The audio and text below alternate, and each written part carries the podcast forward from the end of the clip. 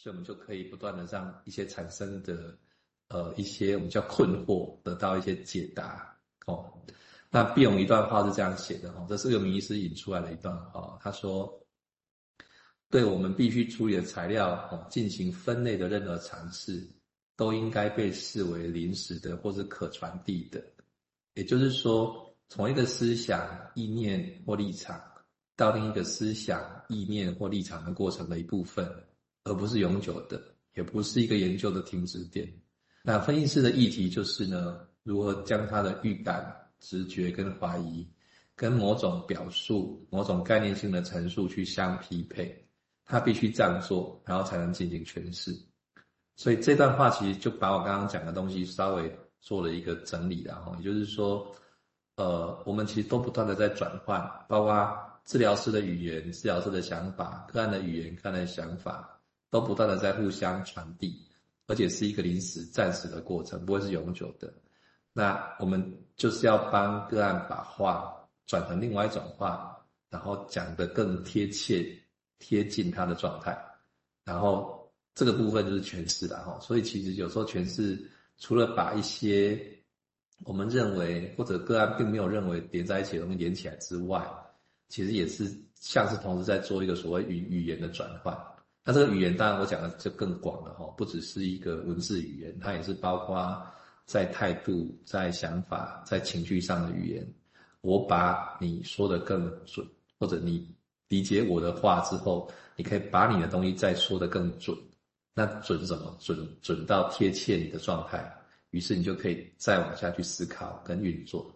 我想这个大概是呃，毕勇在这个史书馆里面想要传递的某种面向的概念了哈。好，我我把我的也讲完了，还是这样直接讲就好了。OK。好，谢谢哈。我再补充，因为我们今天又明其实还在休假，不过他已经在前几天写了他的相关的文稿哦。那我们就请迎宾念，那迎宾也会加进去他的一个论点。那我就用从几个点来说明一下，跟我们大家的经验相连接一下。也就是说，包括说自由联想，那个自由怎么解释？我们的生活怎么样来看这个事情？其实有我们有没有这个字眼自由？或者我们有的是解脱，我们说啊，有什么事情我解脱了，我自由了，好像有时候被并着用。但是你用解脱的时候，好像有时候又不一样的字眼嘛。然后那自由解脱，也许会更接近我们在地的佛教，或者在地民俗很多的语言。我讲佛教其实是应该稍微说明一下，就是可能台语古早的人较知，我讲爱古早的人，我讲我家己啦吼。台湾其实足侪所在，有一种叫做菜堂。叫菜堂，迄种家里如果一个富人他就不愉快啊，先生挥泪啊，啊，他就在家里设一个佛堂，这是个人的。啊，另外有些就会自己有钱买一个房子弄一个小佛堂，那叫菜堂，来一个菜堂。如果大家看川端康成的小说，那里里面也会提到这种东西啊，就是在自治时代就有，叫做菜堂。啊，今麦拢无去啊，因为拢讲台语也较济啊，以后拢拢换人啦，拢换人去啊，吼。那这有人对菜等较无了解，你可以 Google 一下，你就知哦。那这嘛是宗教的一部分。但这个地方来讲，我想如果要再讲的就是自由到底是解脱或者是自由。我想以后我们如果再来想象，这我们我是只是先借这个场合这么说哦。所以我们说一个人要 free or so 学习到底是要他去自由的联想，还是要去解脱不必解脱之后很多联想很自然，就是不是这个意思？就大家可以这样想。哦，但是如果这样，大家就可以想，哦，那解脱更加简单，哦，就会有需要很多的事情嘛，哦，所谓的界定，或者这是佛教语言。那对我们来讲，其实也有啊，刚刚明斌也提到了，就我们来就我一直讲的是克制欲望嘛，不用讲的是 no memory，no desire，no desire，哦，已经够。啊，其实为什么要把代志讲啊这绝气？no desire，刚有可能，哦，从无到有中间当然不容易，会有一个中间的地带。啊，但他会强调，当然有他的理想性在这里头。弗洛伊德其实说明了我的解读比较是，只是节制。但虽然有人把那 abstain 翻译做绝欲、绝欲，然后欲望都没有，我我解读比较紧张是只是节制，哦，节制欲望。那所以这个就跟戒有关。那定当然就会跟一般我们讲的过程里面，你要如何忍受的，你要如何忍耐啊，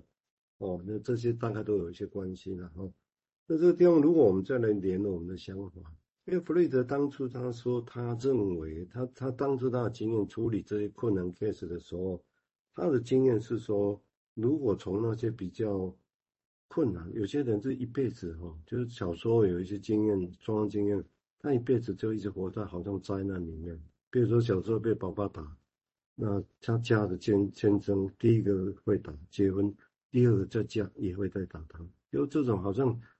不自觉的在行动上，他不想要这样，但是行动上一直处在这种灾难底下。哦，弗雷德把它叫做 unconscious misery，就是这种不自觉的灾悲惨状况。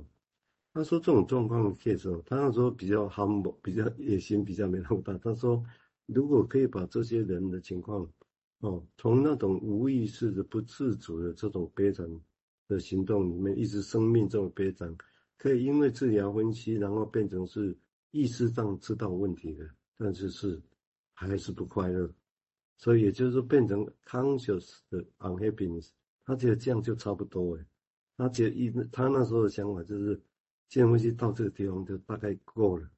哦，因为好像接下来你要不要寻求什么快乐，那好像他认为不是，就不是金融分析的事情。当然我相信不是所有人一定会把那话当宗教语言来看待，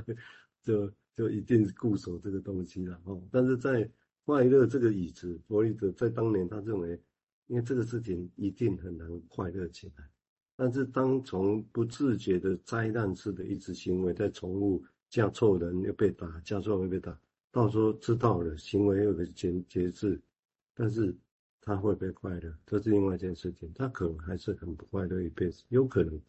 哦，但是毕竟跟前面不一样。哦，这个是。相关的一些弗洛伊德的想法哦，那至于我刚刚提到我们谈这一篇《新新档案》里面谈的那些，是比较接近利用我们讲的那个 O 这个概念哦，比较我只能说比较接近了，我没有意图要马上把它等同起来哦，那比较那因为利用是借由中世纪的语言来描绘宗教语言来描绘哦，那我们就既然我们那不是我们的语言了，我们很难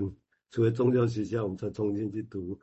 中世纪的语言啊，我们是就是的，从我们自己的语，这宗教语言，要来贴近这个 O 这件事情到底是什么啊？我想这是我们的目的之一。好，我们接下来请云彬再帮帮忙练我们的文稿，谢谢。好，OK，给我们的文稿都被我搞搞乱了。OK，好，我呃又又接续的啊，才是刚刚提的，我把主题再抓一下回来哈，就是。谈心经跟谈心理治疗、精神分析，可以说有些共通点哈，就是人有苦哦，人受苦受难，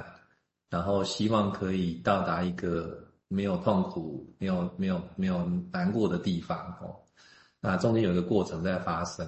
啊，精神分析哈或者佛法就在这里面，也许可以做一些什么事情啊，因为主体还是人啊哈。那人使用佛法，或人修佛法，然后人接受心理治疗或接受精神分析，哦，都是透过一个工具在做这件事情。那这个工具很特别，哦，就它本身不只是工具，哦，因为人不会具备这些能力，也就是说，人在还没有具备这些能力之前，就已经在发生事情了。那我有具备了这些工具的能力之后，要从头回去看看我们到底发生了什么事情，以便来处理未来。希望未来不要再发生同样的事情的这个过程哦，就刚才一次提到那个，呃，我们很多个案都是重复在发生一些事情哦，所以他们其实也想回去掌握他们的人生，只是苦无方法那样子。所以佛法跟所谓的精神分析在这边，也许就可以这样，呃，很就是好像可以连起来想一想，然后大概是这样，我把它定标一下哦。那讲佛法好广哦，好，好，那我们就回来了哈，就是说。刚刚提到那个那个要自在嘛，吼，或者是刚刚提到自由联想，然后有些戒律的部分要去遵守，来帮忙我们可以从此岸到达彼岸那样子哦。那这段经文是呃一样是用名医师连起来的吼，他提到的是观自在这件事情，也就是在那个心经里面有一个观自在菩萨嘛，哈，这样的一个一段话，观自在菩萨行深般若波罗蜜多时哦。那我们把重点放在观自在这件事情，也就是那个观这个字。那观其实在精神分析或者在毕永也谈这件事哈，也就是